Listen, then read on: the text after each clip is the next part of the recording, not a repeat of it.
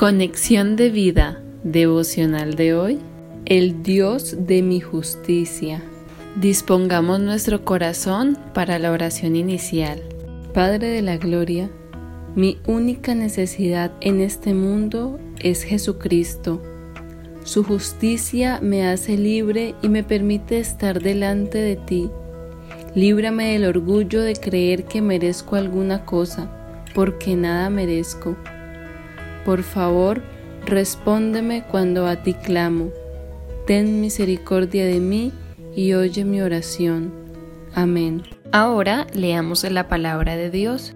Salmo 4, versículo 1. Respóndeme cuando clamo, oh Dios de mi justicia. Cuando estaba en angustia, tú me hiciste ensanchar. Ten misericordia de mí y oye mi oración.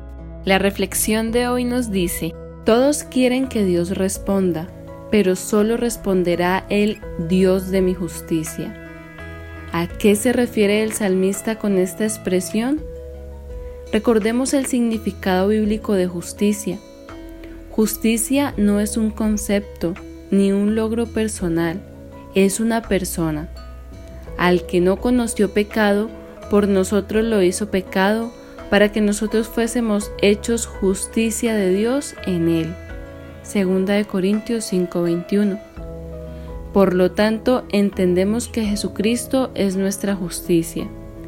Y como veníamos diciendo, en situaciones adversas, todos, incluso los que deliberadamente despreciaron a Dios, los que se burlaban de los creyentes, resulta que claman a un Dios que quisieron tener lejos toda la vida pero Dios solo responderá a través de una puerta llamada Jesucristo, la puerta de la justicia. Dios nunca responderá con base a nuestras justicias, dado que somos completamente incapaces como seres humanos de presentar la más mínima justicia que Dios exige, como está escrito. No hay justo ni aún uno. No hay quien entienda, no hay quien busque a Dios todos se desviaron, a una se hicieron inútiles. No hay quien haga lo bueno, no hay ni siquiera uno. Romanos 3, versículos 10 al 12.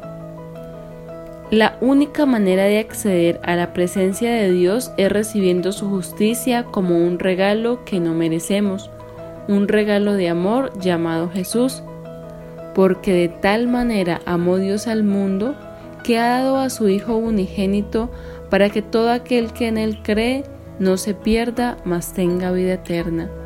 Juan 3, versículo 16. Y para recibir realmente a Jesucristo necesitamos vernos como realmente somos, unos pobres y miserables pecadores, mendigos de su misericordia y hambrientos de perdón porque somos culpables, no somos inocentes. Cuando nos dejemos de ver como unas víctimas y reconozcamos nuestras culpas delante de Dios, entonces podremos clamar por la misericordia de Dios y nos será dada. Él escuchará nuestra oración. Los salmos nos enseñan cómo tener una correcta relación de intimidad con Cristo, una relación honesta, sin maquillarnos de una piedad que no tenemos.